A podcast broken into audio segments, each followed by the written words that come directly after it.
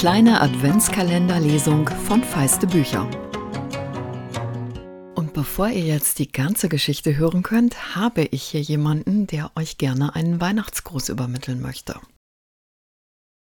Hey ihr da draußen, allen Leserinnen, allen Lesern und allen Hörerinnen und allen Hörern von Feiste Bücher wünsche ich fröhliche Weihnachten.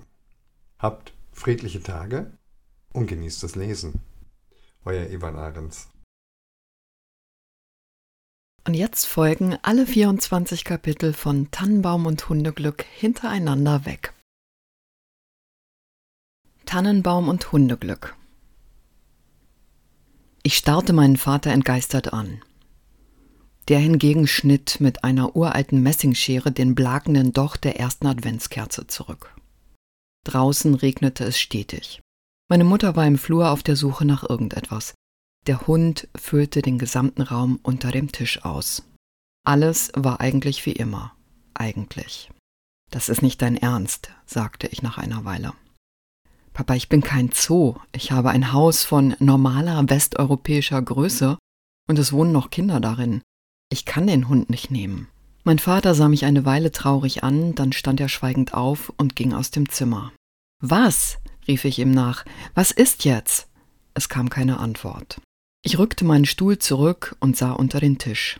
Achilles. So hatte meine Mutter den Hund genannt, als sie ihn bekam. Ein Hoverwart, in dessen Vorfahren irgendein gewissenloser Züchter mal ein Shetlandpony eingekreuzt haben musste. Er hob den mächtigen Kopf, um gestreichelt zu werden. Widerwillig tat ich es, aber ich warnte ihn. Nein, und wenn es tausendmal Adventszeit ist. Nein. Die Tür öffnete sich und Mama kam herein. Oh, hallo, wie heißt du? Früher war das ein Spiel gewesen, so viele Kinder und so viele Namen. Jetzt erinnerte sie sich manchmal wirklich nicht mehr, wie ihr ältester Sohn hieß. Hallo Mama, sagte ich zum vierten oder fünften Mal an diesem Nachmittag. Ich bin's, dein Ältester. Sie strahlte und umarmte mich. Fährst du mich heim? Ich lächelte sie leise an und zeigte auf die Kerze. Mama, du bist daheim. Ach so, sagte sie unbeschwert und setzte sich. Willst du Tee? Ich verzichtete dankend. Meine Mutter neigte zunehmend dazu, den Tee in Blumenvasen, Suppenterrinen oder Milchflaschen aufzugießen. Meist ohne Rücksicht darauf zu nehmen, dass in den Vasen noch Wasser, in den Terrinen noch Suppe oder in den Flaschen noch Milch war. Außerdem hatte sie mich vorhin schon gefragt.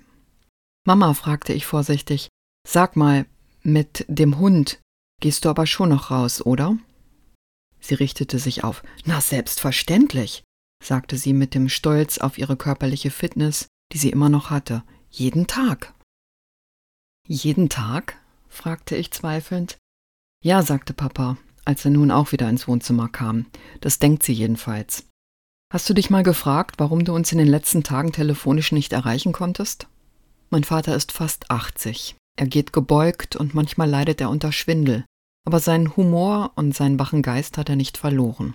Sie versteckt alle Hundeleinen, und dann findet sie sie nicht mehr. Letztes Mal hat sie stattdessen ein Telefonkabel genommen.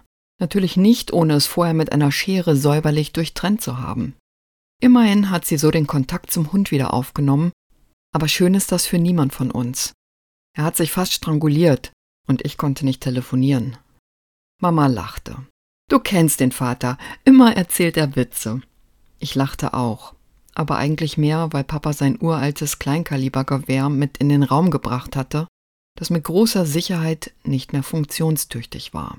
Ich finde, du solltest der Mama noch eine Chance geben, sagte ich boshaft mit Blick auf die Waffe. Mein Vater legte das Gewehr auf den Tisch, setzte sich und sagte hoheitsvoll, entweder nimmst du den Hund mit, oder ich muss ihn erschießen. Ins Tierheim geht er so wenig wie wir beide ins Altersheim, so war mir Gott helfe. Erpressung, schändliche Erpressung, schrie ich, ohne echte Überzeugung. Achilles legte mir eine seiner mächtigen Pfoten vertrauensvoll aufs Knie und sah mich treuherzig an. Ich hasse es, wenn Hunde mich so ansehen. Das wirkt bei mir besser als ein altes Gewehr. Neulich hat sie Bindedraht als Leine genommen. Und außerdem hat er sie schon zweimal umgeworfen. Es geht nicht mehr, sagte mein Vater jetzt ernster. Es wurde mir ein bisschen komisch in der Brust. In solchen Augenblicken schimmerte sein wahres Alter durch. Aber er kann in kein Heim. Sie muss ihn ab und zu sehen können. Er ist ja ein und alles. Ich nickte. Leider hatte er recht. In den Familienfilmen, die Mama vor 40 Jahren gedreht hatte, wimmelte es von Hunden. Irische Setter, groß und klein, Welpen, Dalmatiner, Terrier. Nur ab und zu stolperte eins ihrer Kinder durchs Bild, meistens unscharf. Und heute? Es gab nicht mehr so viele Freuden im allmählich dunkler werdenden Leben meiner Mutter. Ach verdammt, sagte ich, verdammt. In Ordnung, ist gut, ich mach's.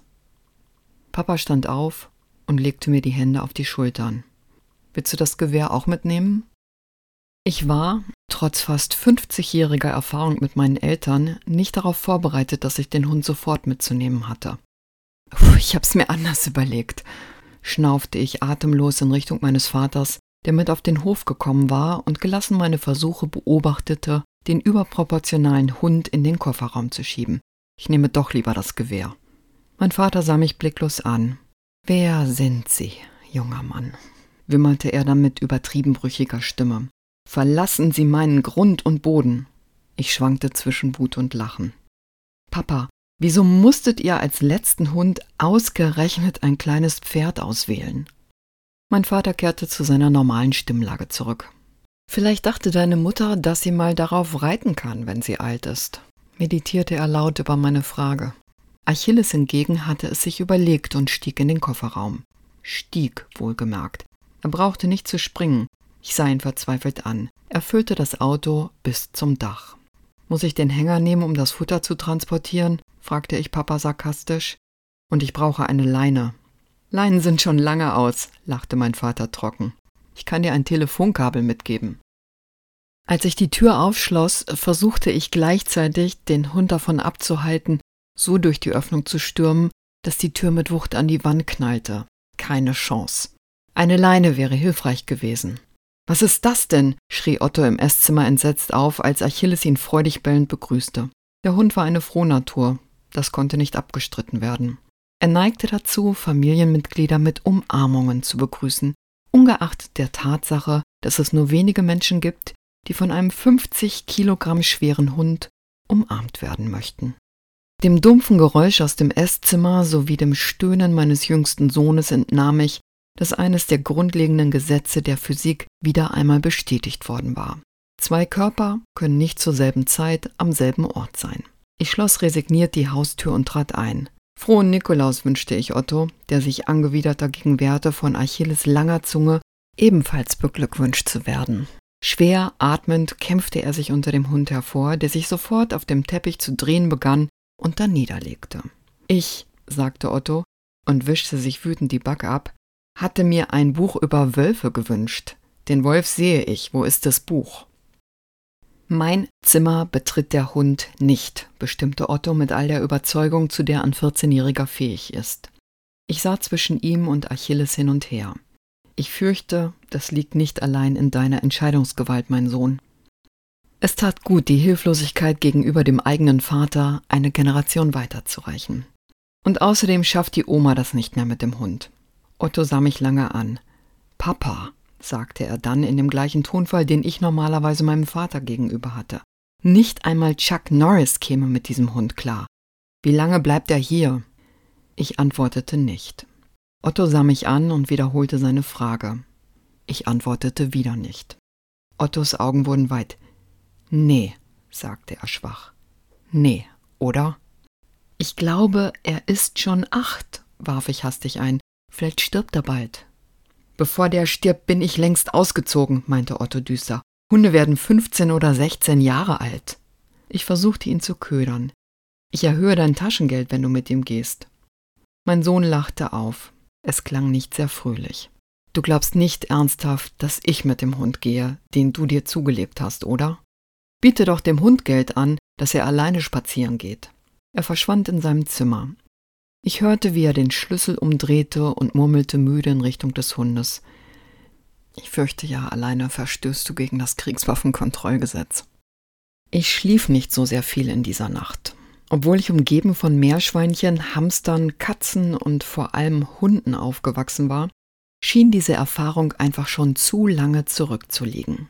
Zwar war ich zunächst sehr schnell eingeschlafen, nachdem ich dem Hund in einer großen, zweckentfremdeten Teigschüssel eine beträchtliche Menge Nahrung hingestellt hatte, aber in meine unruhigen Träume drang schon bald eine Truppe kleingewachsener Stepptänzer, die aus irgendeinem Grund auf Waldboden im Haus meiner Eltern tanzten, das plötzlich in einem dunklen Dschungel stand. Ich wunderte mich im Traum so sehr über das Klick-Klack, das die Tänzer dennoch erzeugten, dass ich aufwachte. Es brauchte ein wenig, bis ich den anhaltenden Stepptanz der Zwerge richtig zugeordnet hatte. Es war der Hund, der noch schlafloser als ich war und dessen Krallen meinen Parkettboden malträtierten. Fest entschlossen, mich morgen um dieses Problem zu kümmern, schlief ich wieder ein. Diesmal traumlos, bis mich ein tigerartiges Fauchen, ein wildes Geschrei und dann ein entsetztes Bellen aus dem Bett riss und ich vor Panik beinahe die Treppe hinunterfiel. Die Katze. Ich hatte die Katze vergessen, die in ihrem Besitzdenken kapitalistischer war als Donald Trump. Die Schlichtung dieses Kampfes dauerte fast den Rest der Nacht und Otto sah mich am nächsten Morgen müde und böse an. Man hätte meinen können, dass es nach dieser Nacht nicht schlimmer kommen konnte. Achilles gewöhnte sich sehr rasch ein, was sich auch daran zeigte, dass er innerhalb weniger Tage herausgefunden hatte, wie man die Kühlschranktür öffnete. Ich hatte Ottos pubertären und nächtlichen Heißhunger im Verdacht gehabt, als ich eines Morgens die Kühlschranktür halb offen stehen und auf dem Boden leeres Einwickelpapier gefunden hatte. Nein, hatte Otto jedoch mit brechender Stimme gekrächzt, ich war das nicht. Achilles, von meinem Unglauben und dem darauffolgenden Streit komplett unbeeindruckt, fraß währenddessen die Teigschüssel leer. Ich mag doch gar keinen rohen Schinken, schrie Otto schließlich völlig wutentbrannt. Ich hab nichts aus dem scheiß Kühlschrank genommen. Aber bitte, wenn du mir nicht glaubst, dann halt nicht. Es war nicht der Ton, der mich überzeugte, es war der Schinken, und es stimmte. Wenn Otto eines seit frühester Kindheit nicht ausstehen konnte, war es roher Schinken. Okay, sagte ich langsam. Okay. Und dann wandten unser beider Blicke sich dem Hund zu. Nee, sagte Otto nach einer Weile, das kann der nicht, oder? Es war der 10. Dezember und Otto und ich lagen auf der Lauer. Wir lagen wirklich. Auf der Treppe. Von dort konnte man durch die Stufen in die Küche sehen, wurde aber vom durchschnittlichen Räuberhund, der auf der Suche nach rohem Schinken war, nicht bemerkt. Otto und ich hatten ein halbes Pfund gekauft, das Einwickelpapier verführerisch gelockert und den Schinken durch die Küche gewedelt, bevor wir ihn in den Kühlschrank legten. Dann hatten wir das Licht bis auf die beiden Adventskerzen gelöscht und lautstark getan, als gingen wir ins Bett. Es wäre aber gar nicht nötig gewesen. Selbst wenn wir im selben Raum gewesen wären, hätte Achilles sich wahrscheinlich nicht abhalten lassen. Er hatte zunächst den Kopf gehoben und geschnuppert. Dann war er von seinem Lager aufgestanden, hatte sich gestreckt. Ich fragte mich, ob er wohl die Decke erreichte, wenn er sich auf die Hinterpfoten hob, und war zielstrebig in die Küche geschlendert. Auf dem Parkett steppten die Zwerge. Und dann stieß Otto mich an. Schau, zischte er in tiefer Genugtuung. Schau. Ich schaute. Der Hund hatte sich erhoben, eine Pfote auf die Spüle gestützt und kratzte mit der anderen an der Kühlschranktür, die sich bereits nach wenigen Versuchen öffnete. Sanftes Licht beleuchtete Achilles, der seinen Riesenschädel erstaunlich sanft in den Kühlschrank steckte und dann mit dem Schinken im Maul wieder zum Vorschein kam. Vergebung, murmelte ich meinem Sohn erschüttert zu. Vergebung. Warum habt ihr ein Schloss am Kühlschrank, Peter? fragte meine Mutter Otto. Es war Donnerstag und wie immer hatte ich sie für den Nachmittag zu mir geholt, damit Papa auch mal einen freien Tag genießen konnte. Es war in der Ehe meiner Eltern wahrhaftig nicht jederzeit heiter zugegangen, aber mich erstaunte immer wieder, wie rührend mein Vater sich jetzt im Alter um sie kümmerte, denn man konnte sie kaum noch alleine lassen. Ich heiße Otto, Oma, korrigierte Otto sie halb nachsichtig, halb genervt. Dein Hund ist ein Dieb. Mama lachte fröhlich. Ja, nicht wahr? Er ist so schlau. Sie tätschelte dem Hund in liebevoller Grobheit den Kopf. Das zumindest war besser als früher. Sie konnte es nicht mehr mit meinem Kopf tun. Meine Mutter war stets, wenn man es positiv ausdrücken wollte, konnte man sagen, stürmisch gewesen. Achilles wich nicht von ihrer Seite, als sie zielstrebig auf den Keller zuging. Otto sah ihr nach. Wohin willst du, Oma? Ach, sagte sie, ich muss mal eben. Otto seufzte und stand vom Mittagstisch auf. Ich zeig's dir. Meine Mutter hakte sich vertraulich bei ihm ein, als er sie die Treppe zur Toilette hochführte. Ich hörte sie noch von oben sagen, das ist aber ein hübsches Bad, Simon. Wohnst du hier? Ich konnte aus Ottos Antwort hören, wie er die Augen nach oben drehte, als er antwortete. Nein. Und dann die Verblüffung, als er laut nachsetzte, Oma, nimmst du echt den Hund mit aufs Klo? Es war ein ungewöhnlich milder Tag und deshalb ging ich mit meiner Mutter am Nachmittag in den Garten. Eine etwas blasse Dezembersonne schien schräg auf die braunen Beete und Hecken. Achilles grub nach Maulwürfen oder Mäusen, aber das war in Ordnung. Die Gartenmauer war in dem langen Sommer von Efeu komplett überwuchert worden. Willst du mir ein bisschen helfen, Mama? fragte ich. Gerne, sagte sie fröhlich und rieb sich die Hände. Das funktionierte fast immer. Sie liebte es, wenn sie körperlich arbeiten konnte. Vielleicht, weil Holzschlichten oder Rasenmähen oder Efeu schneiden einfache Aufgaben waren, bei denen es kein Vergessen von Arbeitsschritten gab. Ich reichte ihr eine Gartenschere. Alles, was über die Mauer wächst, Mama, siehst du, den ganzen Efeu. Meine Mutter fing an, den Efeu zu vernichten. Energisch rupfte sie die Blätter, schnitt die Ausläufer ab, rang mit langen Wurzeln und war glücklich. Ich ging zufrieden in den unteren Garten, um den Rechen zu holen. Als ich wieder nach oben kam, war meine Mutter nicht mehr am Efeu. Ich sah mich um. Achilles Fell leuchtete aus dem Dickicht auf der anderen Gartenseite, und dort sah ich auch meine Mutter, wie sie selbstvergessen und kraftvoll meinen dritten Johannisbeerstrauch auf den Stumpf setzte. Mama, schrie ich, nein, das sind Johannisbeeren. Meine Mutter hielt ein, sah mich schuldbewusst an, ohne wirklich zu wissen warum, und ließ die Schere fallen.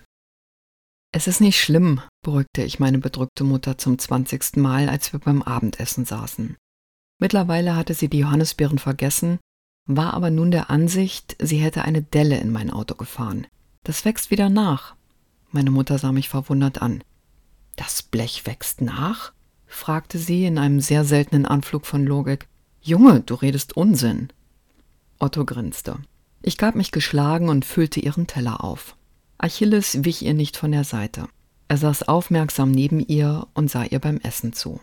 Die Katze wiederum saß als dauergesträubte Fellkugel hoch auf dem Geschirrschrank und sah giftgrün auf uns alle herunter. Schmeckt's dir nicht, Oma? fragte Otto etwas zu suffisant. Er selber aß sorgfältig um die gebratenen Auberginenstücke auf seinem Teller herum und sah, dass meine Mutter sie ebenfalls äußerst misstrauisch auf dem Teller hin und her schob. Normal, antwortete sie missmutig. Das Telefon klingelte und ich stand auf. Eine Sekunde später lachte Otto überrascht auf und dann stimmte seine Oma ein. Ich drehte mich zu ihnen um. Was? Aber dann sah ich es schon. Achilles fraß schnell, aber ein paar Auberginenstücke auf dem Boden hatte er übersehen. Otto kicherte heiser, aber hochvergnügt. Der Hund hat doch ein paar Vorteile. Ich hingegen fragte mich, ob es ein Lob oder eine Kritik meiner Kochkünste war, wenn der Hund mein Essen mehr schätzte als meine Familie. Ich fuhr meine Mutter heim. Als ich zurückkam, begrüßte mich Achilles laut bellend. Das hatte er schon immer bei meinen Eltern getan, aber jetzt fand ich doch, er konnte seine Freude etwas zügeln, wenn ich gerade mal eine halbe Stunde weg war. Außerdem hasste meine Katze mich zunehmend. Sie war schon heiser von dem ewigen Gefauche, auch wenn ich mein Möglichstes tat, die beiden voneinander fernzuhalten. Im Wohnzimmer saß Otto und sah eine Serie. Er blickte kaum auf, als er sagte, sie hat es wieder getan. Was? fragte ich müde. Die Oma, antwortete er. Zähl das Besteck. Och nein, stöhnte ich gequält. Meine Mutter hatte als kleines Kind im Krieg aus dem Osten fliehen müssen. Das Einzige, was die Familie am Schluss der Flucht noch hatte, war ein Köfferchen mit Silberbesteck. Anscheinend kam das jetzt stärker hoch, denn Mama stahl Löffel, Gabeln oder Messer, wo immer sie war. Im Restaurant, bei Bekannten und sogar zu Hause. Mein Vater aß seit Monaten mit Campingbesteck, das er in seinem Zimmer aufbewahrte. Denn was Mama gestohlen hatte, fand man nie wieder. Es war weg. Sie versteckte es so gut, dass in grauer Zukunft Archäologen denken würden, Unsere Kultur hätte eine religiöse Beziehung zu Essbesteck mit Fadenmuster gehabt. Ich ließ mich müde neben meinen Sohn aufs Sofa fallen. Otto, sagte ich, so ganz leicht ist das nicht immer. Otto gab sich unbeeindruckt und sah weiter irgendwelchen Superhelden zu, die blitzschnell durch Zeit und Raum rasten. Aber nach einer Weile sagte er dann doch etwas. Sie nennt mich jedes Mal anders. Heute hat sie sogar mal Fabricius oder so zu mir gesagt. Wahrscheinlich hat sie es irgendwo gelesen. Meinen richtigen Namen kennt sie seit Jahren nicht mehr. Der Superheld ging gerade in Flammen auf, weil er allzu schnell gerannt war und die Reibung sein Cape entzündet hatte. Zum Glück ist der Weihnachtsmann aus Asbest, sagte ich nachdenklich. Sonst würde er an Heiligabend in einem Feuerball explodieren, noch bevor er den Nordpol verlassen hat. Otto lachte mit stimmbrüchiger Stimme. Papa, sagte er dann. Was? fragte ich. Otto schwieg eine Weile. Ich. Ich möchte nicht, dass du mal so wirst, nuschelte er dann, ohne vom Bildschirm aufzusehen. Ich konnte nicht anders. Obwohl Otto schon 14 war, musste ich ihm den Arm um die Schultern legen. Werd ich nicht, versprochen. Und dann setzte ich nach Fabricius. Otto boxte mich lachend in die Rippen. Es war kalt geworden, auch wenn kein Schnee fiel. Dicker Raureif lag auf den Wiesen, wenn ich morgens mit dem Hund über die benachbarten Felder ging, bevor ich in die Arbeit musste. Das war eine der wenigen schönen Seiten an meiner neuen Rolle als Hundebesitzer. An solchen Tagen hing eine rote Sonne lang über dem Nebelstreifen in der Ferne, bevor sie sich in flachem Bogen vom Horizont löste. Ich war immer noch nicht dazu gekommen, eine Leine zu kaufen und führte Achilles mit schlechtem Gewissen an einem Strick, den ich ihm immer abstreifte, wenn wir aus dem Dorf heraus waren. Man hatte den Eindruck, dass die Erde erzitterte, wenn er nach einer langen Runde wie wild auf einen zugaloppierte und es dabei manchmal noch schaffte, tief und durchdringend zu bellen. In diesen Momenten konnte ich meine Mutter verstehen. Es war schön, so ein Tier um sich zu haben, seine reine Lebensfreude, seine Kraft, seine Lust am Rennen zu spüren. Aber trotzdem dachte ich, als ich ihm den Strick wieder überstreifte und seinen hechelnden Atem dampfen sah, trotzdem wird das auf Dauer nichts mit uns. Es ging einfach nicht. Weder Otto noch ich waren oft genug da, und außerdem hasste die Katze ihn. Ich musste eine Lösung finden. Wir trafen uns in einem Café in der Stadt, damit meine Mutter den Hund sehen konnte. Außerdem war es Freitag, an dem Tag holte ich Otto immer von der Schule ab und wir gingen eine Kleinigkeit essen. Mama hatte mich schon durch die große Scheibe entdeckt, als mein Vater noch umständlich aus dem Auto stieg, das viel zu niedrig für ihn war. Fröhlich klopfte sie von außen wild an das Glas, Achilles erkannte sie, sprang auf und rannte zur Tür. Leider hatte ich den Strick am Stuhl festgemacht. Der Stuhl flog hinter ihm her und fegte die Bedienung von den Beinen, die gerade meinen Kaffee brachte. Ja, mein Schöner, mein Guter, mein Bester, jubelte meine Mutter, die den Hund im Eingang stürmisch begrüßte und der seinerseits sowas ähnliches in Hunde spellte. Ich hingegen versuchte der Bedienung aufzuhelfen, die wütend meine Hand wegschob und aufsprang.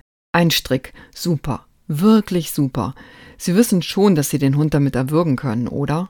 Ich war so perplex, dass sie sich nicht über die zerbrochene Tasse, sondern über meine Tierquälerei aufregte, dass ich für einen Augenblick sprachlos war.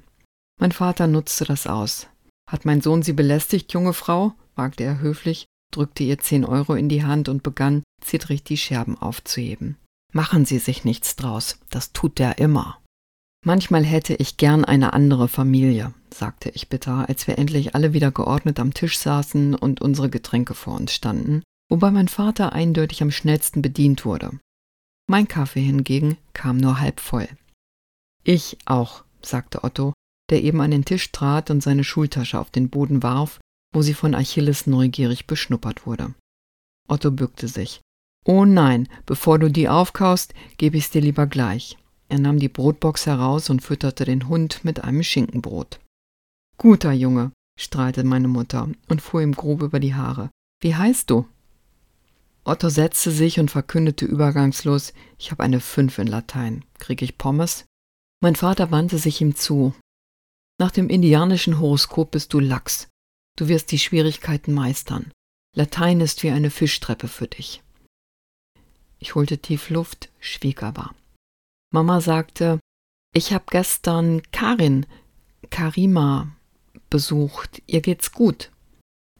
Ich dachte mir, dass auch UNESCO diese Szene geschrieben haben könnte, als Otto mit sanftem Spott antwortete, wohl kaum, Oma. Tante Katharina ist immer noch in Schottland. Die kommt erst an Weihnachten. Ach, Kurt, fuhr meine Mutter ihn plötzlich böse an. Das ist alles gelogen. Otto seufzte demonstrativ und wandte sich dann seinen Pommes zu, nur um erbost zu fragen, wo ist meine Gabel? Es war der vierte Advent und endlich hatte es angefangen zu schneien. In der Nacht musste es begonnen haben, aber es hörte über Tag nicht auf, und am späten Nachmittag hatte ich bereits das dritte Mal geschippt und gekehrt und die Welle am Straßenrand wuchsen.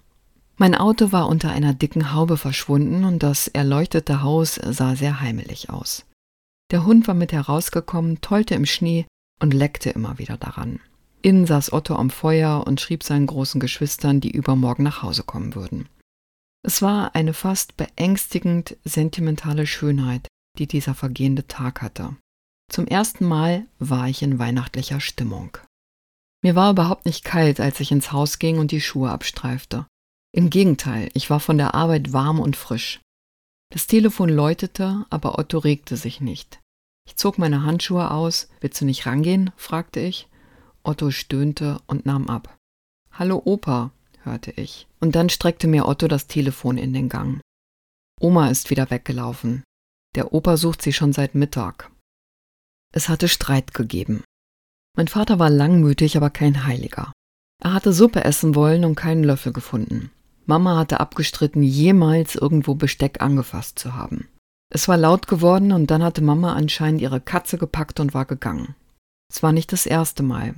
Wir hatten sie schon einmal acht Kilometer von zu Hause entfernt auf dem Weg in die Stadt aufgelesen. Ein anderes Mal war sie im Wald gelandet und ein Förster hatte sie nach Hause gebracht aber das war beide Male im Sommer gewesen. Diesmal hatte es den ganzen Tag geschneit und Papa war sich nicht sicher, ob sie einen Mantel angezogen hatte.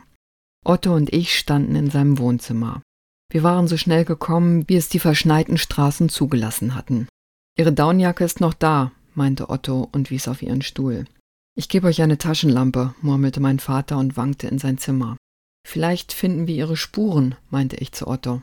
Vielleicht, sagte Otto zweifelnd. Wir fanden sie tatsächlich im Hof, aber schon nach wenigen Metern auf dem Gehsteig vermischten sich ihre mit anderen, und man wusste nicht mehr, wer wohin gegangen war. Außerdem schneite es immer noch. Hol den Hund aus dem Auto, sagte ich. Otto sah mich an. Echt jetzt, Papa? Der Hund kann gar nichts. Hol ihn, sagte ich, den Versuch ist es wert. Wir waren eine halbe Stunde gelaufen, als wir einsehen mussten, dass es so keinen Sinn hatte und zum Auto zurückkehrten. Wir fahren einfach alle Wege ab, erklärte ich Otto. Mittlerweile hatte Papa die Polizei angerufen, aber die hatten nur versprochen, eine Streife zu schicken. Lass das Fenster offen, sonst sehen wir nichts. Ich ließ den Motor an, wir fuhren los. Hinten winselte Achilles, der wohl unsere zunehmende Angst spürte. Trotz der voll aufgedrehten Heizung war es im Auto kalt, aber bei dem Schneetreiben mussten wir die Fenster unten lassen, um etwas zu sehen. Ich fuhr jede Straße aus dem Dorf entlang, auf denen sie normalerweise spazieren gegangen war. Die Reifen drehten immer häufiger durch und manchmal sah ich nicht mehr, wo der Weg war, aber zum Glück rutschten wir nie richtig in den Graben. Oma! Brüllte Otto regelmäßig aus dem Fenster. Mama! schrie ich. Unsere Stimmen wurden vom Schnee verschluckt. Scheiße, flüsterte ich, und allmählich stieg die Angst in mir hoch. Scheiße. Ich wendete und fuhr wieder in Richtung Dorf. Da schrie Otto auf einmal auf. Au, verflucht, Achilles! Der Hund war mit einem Satz über die Rückenlehne nach vorn gesprungen und auf Otto gelandet. Sein tiefes Bellen war ohrenbetäubend. Und er hörte nicht auf. Da! rief Otto aufgeregt. Ich hatte nicht einmal anhalten können. Achilles war einfach über Otto aus dem Fenster gesprungen. Wir waren ausgestiegen und ihm hinterhergerannt.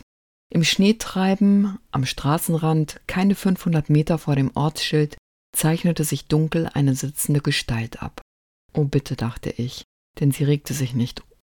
Oh bitte. Aber da war der Hund schon bei ihr und leckte ihr übers Gesicht, und als wir endlich auch da waren, sah ich, dass sie wortlos weinte und den Hund umarmt hielt, der immer wieder ein kleines Bellen versuchte und sie ableckte. Gott sei Dank, sagte Otto leise. Ich sagte gar nichts, sondern half ihr auf.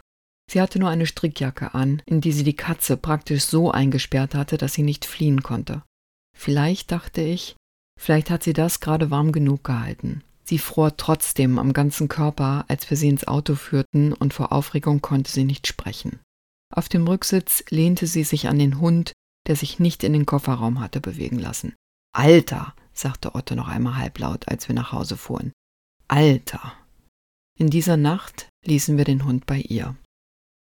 Der Christbaum stand. Also, er stand wieder.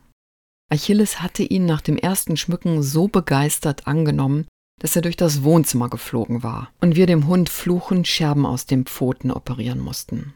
Die großen Kinder Theo und Philly hatten ziemlich kühl auf das neue Familienmitglied reagiert, als sie für Heiligabend nach Hause kamen und Philly entdeckt hatte, dass der Hund ihr Bett eher als seines betrachtete. Aber nachdem Otto ihr von der Rettungsaktion erzählt hatte, schwieg sie höflich.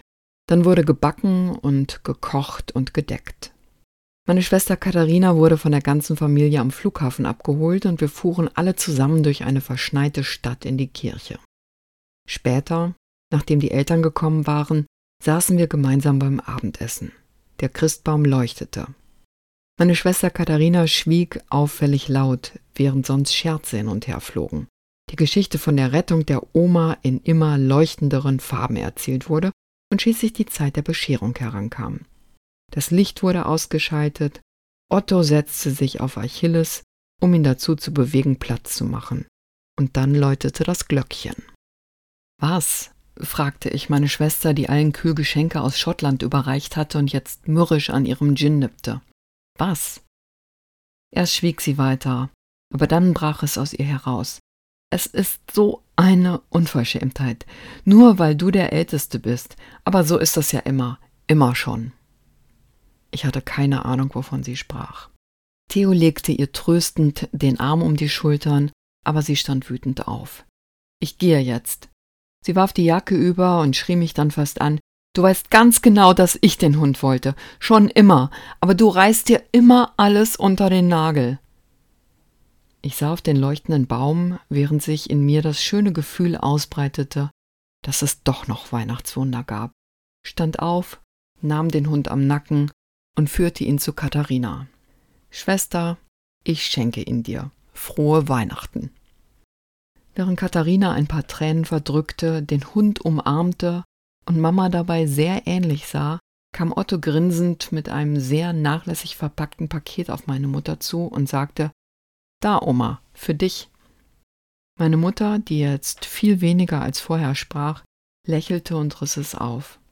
Es war ein giftgrünes Besteckset aus einem großen, billigen Möbelhaus, aber die Augen meiner Mutter leuchteten, als sie leise sagte Danke, Otto. Ich möchte Ewald Ahrens und dem Ars Vivendi Verlag nochmal ganz herzlich danken, dass ich diese schöne Geschichte einlesen durfte. Es ist eine von 21 Geschichten aus dem Band Plötzlich Bescherung und andere weihnachtliche und unweihnachtliche Geschichten. Das Buch hat 198 Seiten und kostet 20 Euro. Es hat mir sehr viel Freude gemacht, mit euch durch diesen Advent zu gehen. Und zum Abschluss habe ich jetzt eine kleine Weihnachtsverlosung für euch. Auch wenn diese Lesung hier ein privates Projekt ist, hat der Verlag, für den ich arbeite, ein Jahresabo der Emotion zur Verfügung gestellt. Die Bedingungen, wie ihr mitmachen könnt, könnt ihr in der Episodenbeschreibung lesen oder auf Instagram. Ich hoffe, ihr werdet auch wieder einschalten, wenn Feiste Bücher ganz normal weitergeht. Und jetzt möchte ich mich Ewald Ahrens und seinen guten Wünschen anschließen. Schöne Weihnachten, friedliche Tage und sicherheitshalber auch schon mal einen guten Rutsch ins neue Jahr.